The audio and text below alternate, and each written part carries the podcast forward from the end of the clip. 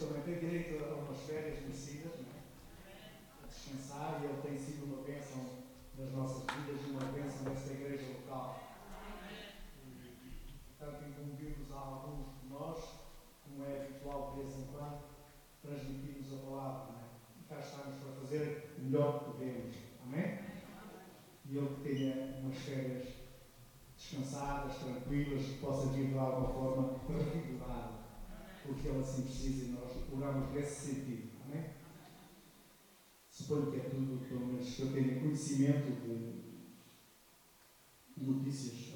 Eu vivo jovem e que ele está a férias, possivelmente, suponho que dia 15 já estará presente. E hoje, como é habitual, já referenciei, calhou-me a mim, graças a Deus por isso, e não sejam palavras apenas repetitivas e que sempre tenho o cuidado de dizer, mas é, é um privilégio. É, é um privilégio transmitir e falar da palavra de Deus. É um privilégio que eu faço com, com muito gosto e com bastante respeito. Bastante respeito e temor, porque faço as coisas mais ou menos bem feitas. Nunca fiz as coisas muito bem feitas, tenho que me consolar. Das únicas coisas que eu tento fazer bem e me preocupo e fico nervoso, e isto é quando venho pregar ou venho fazer alguma coisa, é uma coisa nem eu próprio seja. Fico nervoso quando tenho que vir pregar e dar a palavra. Pode não parecer, mas estou. É assim comigo. Depois acabo por me libertar, mas no início é sempre algo. Mas é sempre algo que eu tento fazer com gosto. E faço com prazer. É um prazer falar das coisas de Deus. Amém? E então, hoje vamos falar de um homem pouco conhecido.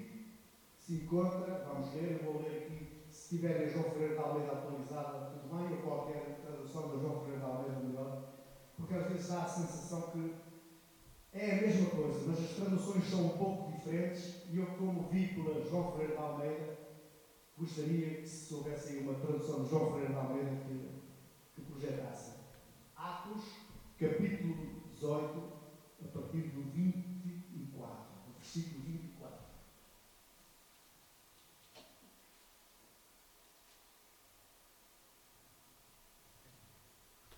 Portanto, vou ler porque é, é isto. Desculpe eu virar as costas. E chegou a Éfeso um certo judeu chamado Apolo, natural de Alexandria, homem eloquente e poderoso nas Escrituras. Este era instruído no caminho do Senhor e fervoroso de espírito, falava e ensinava diligentemente as coisas do Senhor, conhecendo somente o batismo de João. Ele começou a falar ousadamente na sinagoga, e quando ouviram Priscila e Áquila, o levaram consigo e lhe declararam mais precisamente o caminho de Deus. Querendo ele passar à Acaia, o animaram os irmãos e escreveram aos discípulos que o recebessem, o qual, tendo chegado, aproveitou muito aos que pela graça criam porque com grande veemência convencia publicamente os judeus, mostrando pelas Escrituras que Jesus era o Cristo. Amém? Até aqui a palavra. Obrigado, Senhor, mais uma vez por este dia. Obrigado, Senhor, mais uma vez por cada irmão aqui presente, Senhor. Obrigado, Espírito Santo, Senhor. E é meu desejo, Espírito Santo, que tu sejas comigo, Senhor. E que me possas indicar, Senhor, o caminho e mostrar as coisas que tu queres que sejam transmitidas a partir desta pregação, não seja apenas o meu intelecto, Senhor, mas que sejas tu também na minha vida e na minha boca, Senhor. Para que as palavras possam fluir e possam ser palavras de crescimento, palavras que nos edifiquem, palavras que nos façam transformação de vida, palavras que nos possam, que as pessoas possam ver em nós alguma diferença, possam ver em nós Cristo Jesus daqui. É por isso e para isso que viemos aqui tudo seja para honra e glória de Jesus Cristo. Amém? Muitas são as personagens bíblicas referenciadas na palavra de Deus que por vezes nos passam um pouco ao lado, nos passam um pouco despercebidas. Este era o caso de Apolo, entre outros, vamos também abordar daqui um pouco. Todos nós, com certeza, já lemos acerca de Apolo, mas de uma forma fugidia. Passamos, entre tantos outros, que não lhe é dada, por vezes, algum reconhecimento que, no meu entendimento, eles até têm. Apolo, como já vimos, era um judeu natural de Alexandria. Alexandria era um grande polo de, de cultura e de pensamento filosófico que ficava no Egito da Antiguidade, há dois mil e tal anos atrás. É? Só a sua biblioteca, dizem os diz, tinha mais de meio milhão de, não eram livros, eram pergaminhos, papiros, de rolos, de escrituras. Portanto, o Apolo vivia nesse meio, nesse meio académico de alguma, uh, onde os filósofos e os pensadores se reuniam. E ele, porventura, uh, seria um homem instruído, como diz na palavra, seria um homem conhecedor, uh, as suas limitações, a meu ver a meu entender, um pouco acima da média, que era entendido, que era eloquente, que era poderoso nas escrituras. Não é? Alexandria era um pouco rival, digamos assim, de outra grande metrópole, eh, onde o pensamento filosófico e as correntes de pensamento eh, decorriam também, que era Atenas, como sabemos mais à frente, do capítulo mais à frente. Eh, Apolo, eh, Paulo também, que se encontra no Europa, fala com essas pessoas influentes. Alexandria era também um centro grande pensamento, onde se reuniam todos os pensadores. Portanto, Apolo seria uma pessoa que hoje chamamos alguém com as habilitações literárias um pouco acima. Aqui atrevo-me a dizer, não é que esteja escrito na palavra de Deus, não vou dizer estou que eu tive a dizer alguma heresia, não. Atrevo-me a dizer que possivelmente, não está na Bíblia sobre possivelmente Apolo seria alguém que esteve ou conviveu ou andou de alguma, de alguma maneira algum tempo com João Batista ou com alguém próximo a João Batista, porque diz no versículo 25 que ele conhecia, ele conhecia, vou ler, era instruído nos caminhos do Senhor, sendo fervoroso de espírito, falava e ensinava com precisão, conhecendo apenas o batismo de, o batismo de João. Portanto, é provável que ele de alguma forma conhecia, falava de Jesus, sem ter conhecido Jesus, sem ainda ter todo o conhecimento, se ele só conhecia o batismo de João. Possivelmente ele teria ouvido de João, ou de algum discípulo de João, que ele não era o que João ainda aguardava aquele que havia de vir, que não era ele, aquele que ele nem era digno de desatar e desatar as sandálias dos seus pés. O que é facto é que, como vimos versículo 25, ele testemunhava de Jesus Cristo de uma forma correta e eloquente com precisão, é assim mesmo, diz no versículo 25. Apolo foi também um pregador de, de veras importante e famoso na sua época. E isso era testemunhado, e podemos testemunhar, agora não vamos ver, em 1 Coríntios, capítulo 3, versículo 4. Era um pregador, digamos, famoso na igreja, na igreja de Corinto e nas redondezas. Essencialmente em Corinto causou até alguma dissensão, algum desentendimento entre os irmãos porque é conhecida esta de vocês, com certeza, quando leem que alguns irmãos tinham até alguma contenda entre outros que diziam, não, eu sou de Paulo, eu gosto mais de Paulo, eu gosto mais de, de Apolo. É qual Apolo, qual Paulo, de alguma forma acabou com uma contenda logo ali, quando sou desses desentendimentos, porque a igreja de Corinto era uma igreja muito carnal, era uma igreja que vivia muito ainda com os pensamentos mundanos, e o apóstolo Paulo, era o apóstolo Paulo, um dos maiores evangelistas, um dos maiores apóstolos que temos na Bíblia, uma maior parte dos escritos, ou uma grande parte, são postos ao nível deles referenciado. Quem é Paulo? Quem é Paulo? Quem é Paulo? Quem é Pedro? Quem é João? Quem é Nicolas? Quem é tantos outros? Não seremos todos apenas servos Senhor. Evidentemente se calhar por causa de nós, vocês vieram ao conhecimento do Evangelho. Mas nós estamos ao mesmo nível que vocês. Vocês, no fundo, portam-se ainda como meninos muito carnais. O que é isso? Apolo e Paulo somos todos a mesma somos todos servos. É evidente que eu plantei, Apolo regou. Mas quem dá o crescimento é Deus, independentemente de quem somos. Cada um de nós tem que dar contas a Deus sobre aquilo que fez. Evidentemente que nós fomos as pessoas em patamares e sem dúvida que há pessoas que têm perspectivas, são eloquentes e falam bem, mas todos nós temos a nossa missão cá nessa terra e todos nós somos importantes e Paulo, entre aspas, baixou-se e disse quem é este? Quem sou eu? Quem é aquele? Todos somos servos.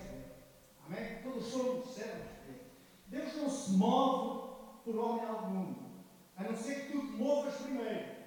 Bem? Tu tens de te mover primeiro, tu tens de fazer a tua parte, tu tens de caminhar, tu tens de orar, tu tens de interceder para que Deus se mova por ti por causa disso. Porque se estás sentado na tua cadeira, esperando que Deus faça alguma coisa, tu bem podes ficar sentado e vais chegar e abrir. Deus vai se mover na tua vida porque tu te moves para Deus.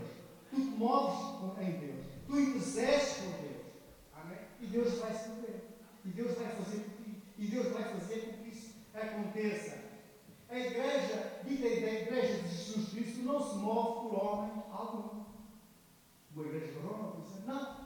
Nós movemos-nos por causa de Jesus Cristo. Foi isso que Paulo tentou dizer. É por causa disso. Nós somos uma igreja cristocêntrica. Ou seja, que Cristo é o centro e a cabeça da igreja. Amém? Nós apenas somos servos. Amém? Glória a Deus. Algumas características que este homem, este pregador, tinha na sua vida e que nós também devemos ter. Algumas características intrínsecas na sua vida que nós também devemos ter. Diz logo no versículo 24, começo, que Apolo, peço desculpa só Apolo era um homem eloquente. Um certo judeu chamado Apolo, um homem eloquente. E o que é alguém eloquente? Alguém eloquente é alguém que se exprime com facilidade, alguém que se exprime com desenvoltura, com capacidade de persuasão, de uma forma clara e transparente, de forma que todos percebam aquilo que eles estão a dizer. É assim que nós devemos ser. Exprimirmos. É importante para nós exprimirmos com desenvoltura, ser eloquentes, falar bem, sabemos transmitir o Evangelho a quem nos ouve, de forma que nos perceba. Evidente que talvez seja, e de certeza que é mais, um pouco mais importante para quem de alguma forma está em liderança hoje. Evidentemente o Espírito Santo vai escolher pessoas que de alguma forma sejam eloquentes, sejam bem comunicativas. Evidentemente, por vezes somos nós que sentimos isso e dizemos ao nosso pastor, ou, a alguém que esteja em liderança, que queremos abraçar um ministério, uma coisa outra vez, é o pastor que vê.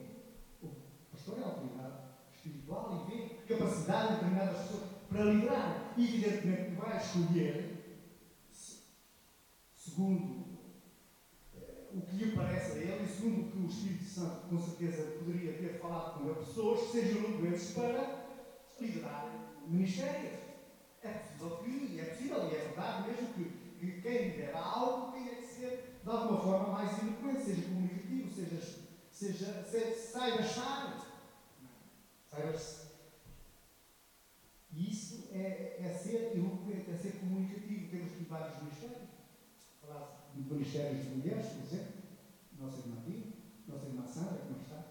São mulheres que, de alguma forma, foram escolhidas, ou porque elas sentiram, porque alguém as convidou. Estou a falar de ministérios de mulheres. Porque são ministérios também específicos, em que elas falam para um determinado público-alvo, são coisas que são elas, são vezes específicas de mulher, não é que nós não saiba, também faz bem saber. Mas as pessoas cada vez têm mais habilitações literárias e essas pessoas que, de alguma forma, não desvirtualizem o Evangelho, mas que o preguem de uma forma clara e eficaz para que as pessoas compreendam, amém? Amém? Por isso é necessário, bem sei que, bem sei que ser só um eloquente um comunicador não é tudo. Ou seja, sem o Espírito Santo de Deus em nós, independente de sermos líderes ou não sermos líderes, sermos irmãos ou não sermos, independentemente disso, se não tivermos o Espírito de Deus em nós, nada poderemos fazer. Pelo menos no mundo espiritual e no mundo cristão, nada conseguiremos se não for a ajuda e a intercessão do Espírito Santo. E a prova disso reside em Atos dos Apóstolos. Mais à frente, Atos dos Apóstolos, capítulo 4, no versículo 13. Podes pôr aí, por favor. Atos dos Apóstolos 4, versículo 13. A prova está aí. Sem o Espírito Santo nada podemos fazer. Então eles, era João e Pedro, então eles vendo que a ousadia de Pedro e João, da informados que eram homens sem letras, algumas versões diz iletrados, e indoutos, quer dizer, incultos. Ou seja, eram pessoas iletradas e incultas, mas a partir do momento em que receberam no capítulo 2 o, a e se foram batizados com o Espírito Santo, eles deixaram de ser homens indultos e passaram a ser pessoas que, embora iletradas, com grande capacidade de persuasão e de transmissão do Evangelho. Ou seja, tu não és inferior a ninguém. Né? Tu podes transmitir o Evangelho. Assim tu tens as características do servo de Cristo. Muitas poderão dizer, ah, eu não consigo dizer nada, eu não consigo articular nada. Eu até eu digo, não, se tu verdadeiramente aqui, no não inventei nada, eram pessoas ilustradas e incultas. Mas com o Espírito Santo eles revolucionaram o mundo. A palavra de Deus chegou aos nossos dias por causa destas pessoas, amém? Portanto, tu e eu, e mesmo aqueles que dizem, se calhar até alguns até nós temos uh, já a experiência de um versículo ou outro que nos apareceu, nós chegamos não sabemos nada e para aquela pessoa e nós até fomos capazes de transmitir o Evangelho com, com clareza. Nos admiramos. Porque o Espírito Santo está em nós, está na nossa vida. É? Foi Atos dos Apóstolos, no capítulo 2, no versículo 4, que eles receberam esse poder do Espírito Santo e passaram a falar com desenvoltura sobre as coisas. Diz lá no capítulo 2, versículo 4, e passaram a falar em outras línguas com o Espírito Santo lhe concedia que falasse. Outras línguas, faço aqui um parênteses para que entendam as coisas. Mas é eram línguas, não eram línguas estranhas, não eram línguas de, espirituais, eram línguas, se vocês forem ler, e vão ler, confiem em mim, mas, mas é sempre melhor ler. Eram línguas conhecidas, idiomas conhecidas, porque estava lá gente de todo o lado, de todo o mundo, e cada um ouviu falar consoante a sua língua materna. Não tem nada a ver com línguas estranhas. Isso são mensagens em línguas, é diferente. Eh, tentar explicar-vos um pouco. Ali, em Atos dos Apóstolos, no capítulo 2, eram idiomas conhecidos. Estava toda a gente, judeus de todo o mundo, e todos ouviram falar na sua língua materna. É? Mensagem em línguas é diferente. É alguém, e era bom que acontecesse aqui no meio do culto, alguém que se levantasse e desse uma mensagem em línguas, mas para isso tem que haver interpretação, senão, não é nada. Senão é coisa da tua cabeça. É diferente. Mensagem em língua tem que haver interpretação. Outra coisa é orar em línguas. Isso é entre ti e Deus. Não edifica ninguém a não ser tu e Deus. É entre ti e Deus. Orar em línguas. E isso é bom. Mas também com sabedoria. Okay? Eles eram homens ilustrados. Ou seja, é importantíssimo, é importantíssimo nós somos eloquentes, sermos sábios, cultos para transmitir, mas sem o Espírito Santo, Deus nada, nada podemos fazer. Amém? Apolo, apesar de ser um homem eloquente, também era um homem extraordinário, um homem mais à frente. Um homem mais à frente era um homem de fácil trato, fácil trato e ensinável. Não tinha qualquer espécie de problemas em ser ensinado por alguém que sabia mais que ele.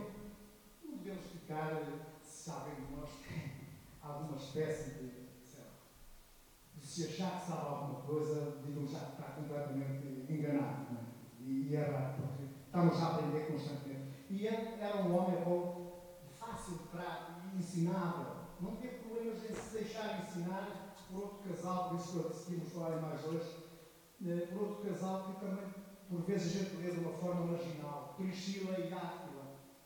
Problemas, né?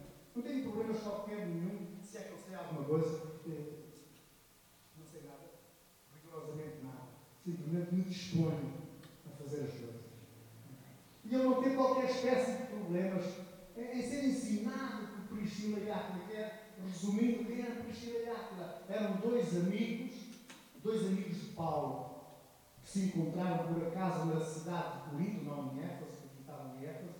Encontraram-se na cidade de Corinto, porque tinham sido uh, expulsos pelo imperador Cláudio de, de Roma e tinham vindo para Corinto. Paulo encontrou-os lá, eram amigos, ficou hospedado na casa de Paulo.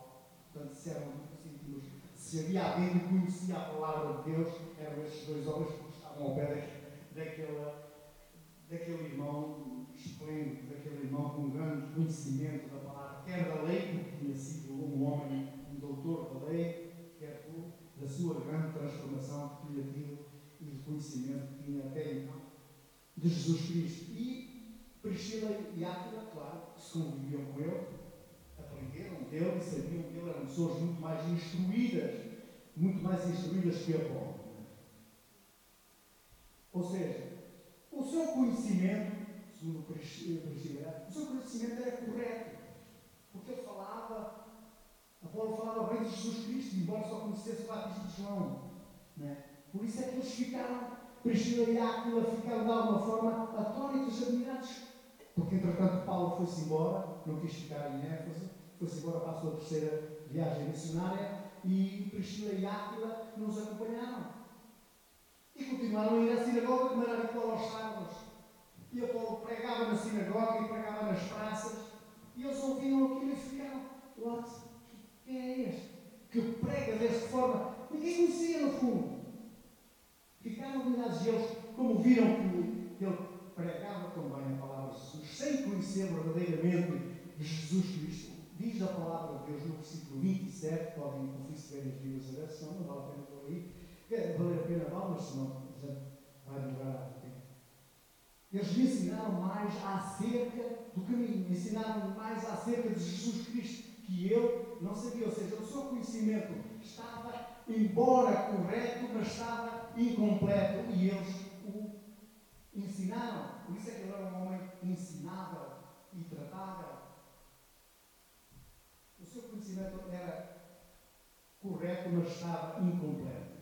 Tudo leva a crer, portanto, que não conhecia de alguma forma o batismo de Jesus e do Espírito Santo. E Priscila e Áquila os instruíram. O batismo de João, portanto, que ele possivelmente, que ele possivelmente não, que ele conhecia mesmo, é um batismo preparatório é um batismo que nos levava ao arrependimento. Amém? Já o batismo de Jesus Cristo vai mais além. O batismo de Jesus Cristo nos leva também eh, ao arrependimento e a reconhecermos Jesus e a compreender Jesus Cristo. Vai muito mais além. E é interessante que, eh, e nós vamos fazer esse exercício em casa, convido quem quiser logo, quando estiver mais descansado depois do almoço, a ler Atos dos Apóstolos, aqui não vamos ler, Atos dos Apóstolos, no capítulo 8, a partir do versículo 37 ao 40, né? uma passagem que nos leva uh, a fazer a distinção entre o batismo de João e o batismo de, de, de Jesus Cristo. O batismo de João é um batismo preparatório, o próprio Jesus Cristo disse que era um batismo preparatório, que João Batista tinha vindo para preparar o caminho. O João Batista dizia o batismo era de arrependimento, arrependei-vos, pois, sim o batismo de Jesus Cristo leva-nos a compreender Jesus Cristo. E esta passagem em Atos dos Apóstolos 8 tem a ver com o Filipe e o Inuco. Filipe e o Inuco. Né? Filipe é um dos sete diáconos que tinham sido escolhidos para ajudar na missão do Evangelho dos Apóstolos. Talvez os mais conhecidos, Filipe e Estevão. Né? Talvez Estevão, de certeza. Né? também só sei o nome mais um, sei que eram sete, já é bom, né? Que temos sempre que aprender também como todos nós.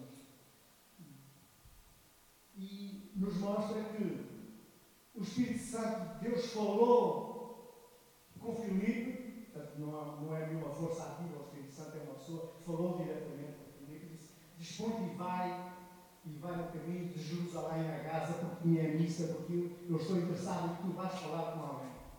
E esse alguém era um minuto que ia passar de uma caravana, alguém que era importante no reino da Etiópia, o administrador geral do, do reino da Etiópia, da Rainha Candace. Né? E ele foi, o Espírito Santo levou ao pé dele, vai lá que é a minha missa, que é importante, tu fales com esse sujeito que vai. Vai, e ele foi, porventura, estava a ler o, livro do profeta Isaías, 53, que fala de Jesus Cristo. Porventura percebes tu que estás a ler? Como é que é de perceber se não houver quem nos explique? Não? É? Se não houver quem nos explique, como é que nós devemos perceber o Evangelho se não houver quem nos explique? Se quiseres, eu posso te ensinar. Agora a versão minha. Se quiseres, eu posso. Então, só cá para cima. E passou-lhe a ensinar sobre Jesus Cristo, desde a sua nascença até ao seu término. Falou de Jesus Cristo. Ou seja, o batismo de Jesus nos leva ao arrependimento e a compreendê-lo. Foi isto que aconteceu com este homem antigo. Compreendeu quem era Jesus Cristo. Compreendeu que precisava de se arrepender e que necessitava de um Salvador que é Jesus Cristo. Vindo água no caminho, ser, o que me impede de ser eu uh, batizado? Nada. Tu crês verdadeiramente que Jesus Cristo é o Filho de Deus? Creio. Então posso ser batizado. E assim foi. Ou seja, graças a Deus que vai haver aqui pessoas que vão batizar, claro, três ou quatro, mais além. E quando compreenderem que o batismo nos leva ao arrependimento e não só à necessidade de nos sentirmos bem, de, nos, de reconhecer Jesus Cristo, de compreendermos quem Ele é. Amém? E isso é uma expressão de felicidade e de transparência para o mundo, dizer que somos gratos porque conhecemos Jesus Cristo e reconhecemos que necessitamos de um Salvador. E a prova não tem nada a ver com isto, mas achei eh, interessante, está no, no, finalmente no versículo 39, podes pôr o versículo 39. E quando saíram da água, tinham sido batizados, o Espírito do Senhor arrebatou a Filipe e não ouviu mais a prova aqui do arrebatamento. Né? Isto é para não fiquei a meditar nisto. E Espírito do Senhor o arrebatou a Filipe e não ouviu mais. Né? Amém. Nós acreditamos que Jesus Cristo vai voltar a segunda vez, né? Não prometeu. Uns acreditam de uma maneira, outros acreditam de outra. Mas todos nós, de alguma forma, acreditamos no arrebatamento, no rapto das pessoas. E, no fundo, isto aqui é uma pequena amostra de rapto, de teletransporte. Ele batizou e Filipe desapareceu e não ouviu mais o eunuco, ele apareceu depois na cidade de Azor. Ou seja, vamos lá, pai. Paulo tinha uma mente aberta, um coração uh, desperto e ensinável, como todos nós devemos ter. Amém? Uma segunda característica que Apolo possuía era, era poderoso, está lá em 24, posso pôr outra vez 24, por favor, era, além de eloquente, era poderoso nas Escrituras. Poderoso nas Escrituras. Ou seja, como todos nós devemos ser poderosos nas Escrituras, ou seja, conhecedor das Escrituras. Não, não basta apenas sermos eloquentes, bem-falantes, cultos, há que conhecer as Escrituras. Não é? Conhecer as Escrituras para, para que, se nós conhecermos, andamos firmes, não nos deixamos levar por ventos de doutrina. É? Aqui, neste caso, Apolo era bem conhecedor das Escrituras, era bem familiarizado com aquilo que veio dar depois ao Antigo Testamento. Ele falava, segundo os papiros da altura do Antigo Testamento, vou falar assim para ser mais fácil, com precisão acerca de Jesus. Ele sabia articular uh, o Antigo Testamento, depois veio dar a Tória, veio dar o, primeiro Tória, depois o Antigo Testamento, com precisão. Com precisão. Ele sabia onde estavam as coisas, porque sabia que o Antigo Testamento já falava das promessas e daquele que havia de ser uh, o Messias, o esperado. E todos esses livros apontavam para o Messias que era Jesus Cristo. Ele. Ele era poderoso conhecimento dele residia aí. Ele conhecia de trás para a frente, como podemos dizer em português, as Escrituras, por isso ele era poderoso nas Escrituras. Amém? Nós também podemos, é? podemos e devemos ser poderosos nas Escrituras. Para não nos deixarmos enganar por todo o vento de doutrina e por tanta gente que só diz coisas que não devem. Por isso é que afastam por vezes muita gente da igreja. Tanto falso profeta que por vezes se levanta aí, né? E se nós formos poderosos nas Escrituras, não nos deixamos enganar. Não nos deixamos enganar, somos mais como aquelas, Paulo disse, dos irmãos de Breia, que eram mais novos do que os de Tessalónica, porque sabiam examinar as Escrituras. Se tu fores poderoso nas Escrituras, quer dizer que és conhecedor delas, sabes de manobrar, não vais deixar enganar por tanto, tanto falso profeta que não passam por vezes mais do que marcadores do Evangelho e que vivem de uma forma gananciosa do Evangelho em vez de viverem para o Evangelho. E tu, para teres esse tipo de conhecimento, é? tens que ter acima de tudo, ou temos que ter acima de tudo, temos que ser familiarizados com o Evangelho. Familiarizados, ou seja, faça parte e para isso há que ler, há que meditar. Temos que fazer formação, como este curso, por exemplo, não às quartas-feiras, que o nosso pastor ministro nosso Formação, se fizermos isso, nós vamos ter o hábito de ler, o hábito de querer mais, o hábito de aprender. E isso não vai fazer com que a gente não se deixe enganar. Saiba discernir o que está certo e o que está errado. Isso só se consegue com muita comunhão diária com as Escrituras através da leitura da palavra de Deus. Ler, ler e meditar, isso nos leva ao hábito diário, como temos sempre, vemos, eu disse isso. Assim que se nos tivermos o hábito de nos estabilizar e ler as Escrituras, nós vamos querer mais a cada dia disso. Porque senão, se não tivermos o conhecimento das Escrituras, não passamos de meninos. Meninos na fé que não passam de sempre a mesma coisa e os meninos da fé portam-se às vezes como, como meninos mesmo. Quando já, por vezes, andam na igreja, não vou falar aqui especificamente, nem para ninguém específico, ficam lembrados com tudo e mais alguma coisa que se possa dizer, quando já deviam ser eles, por vezes, a ensinar-nos tanta coisa. E ficam lembrados com qualquer coisa que se, que se diga ou que se passe. Ah, o irmão João hoje não falou. Eu não te falei, foi porque não. Pronto, não. Porque 90% das vezes eu falo. Ou o filho chateado com a Margarida, às vezes também é. E depois cá, olha, passa uma coisa, que remédio tem, né? Não sejam meninos, Alguns temos que crescer, e crescer é ter este conhecimento, é ter este, ser poderoso, conhecer as Escrituras, amém? Terceira característica de Apolo, e que nós também devíamos ter, é intrínseca em nós. Apolo era instruído era formado no Evangelho, podemos dizer assim. Não basta apenas ser eloquente, não basta apenas ser conhecedor da palavra de Deus, não, é? não basta apenas, senão não passava mais de um mero religioso.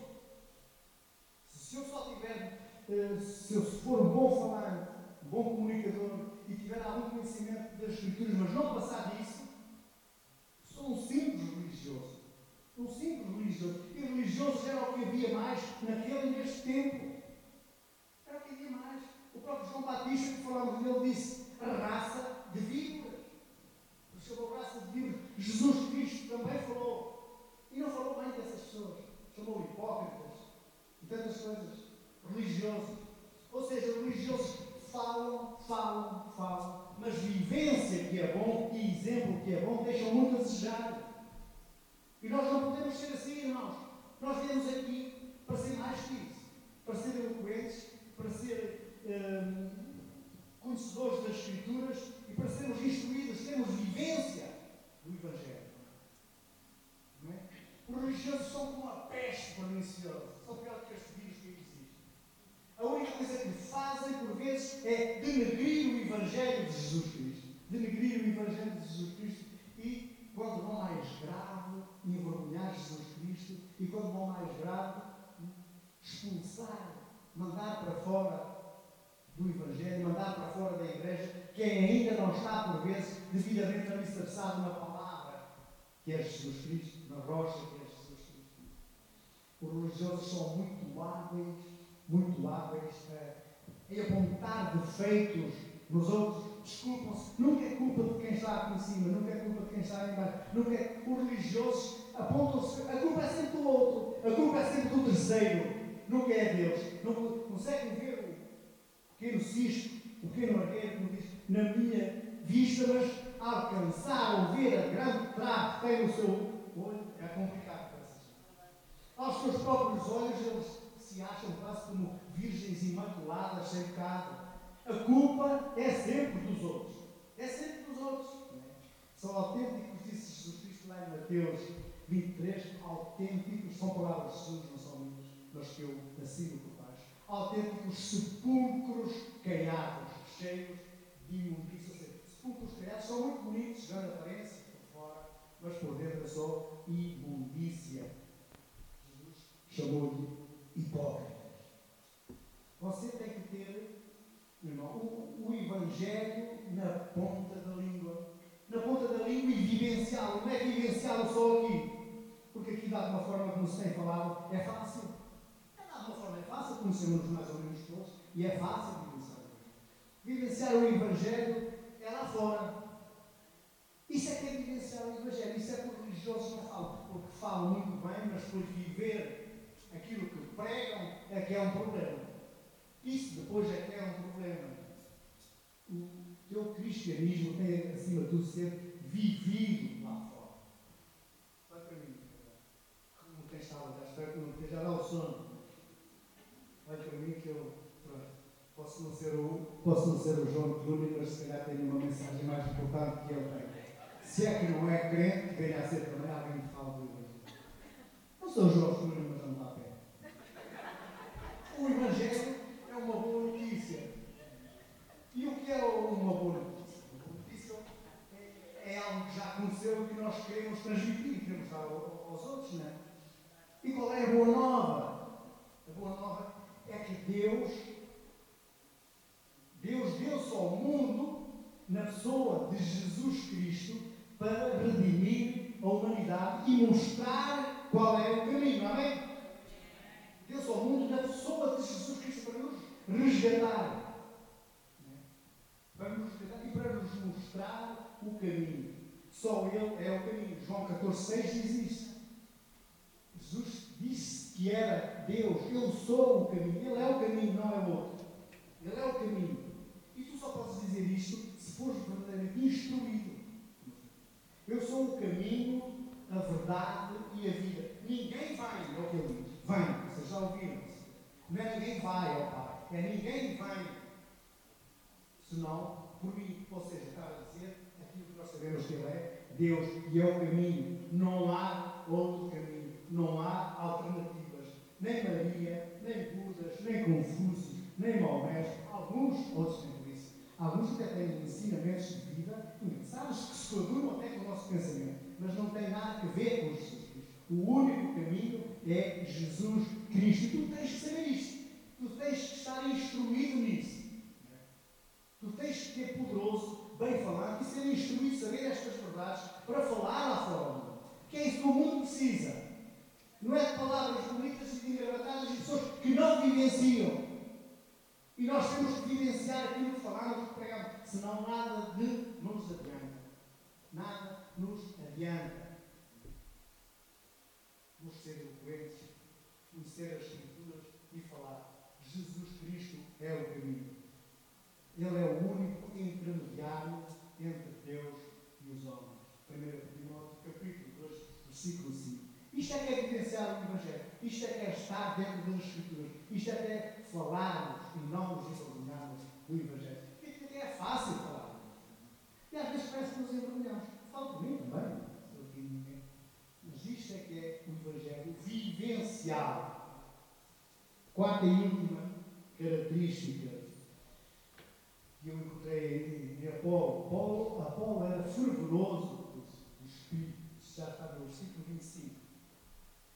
Paulo era fervoroso do Espírito. Era instruído no caminho do Senhor e fervoroso do Espírito. E o que é ser fervoroso do Espírito? Nós também devemos ser fervorosos, zelosos nas coisas que dizem respeito a Deus.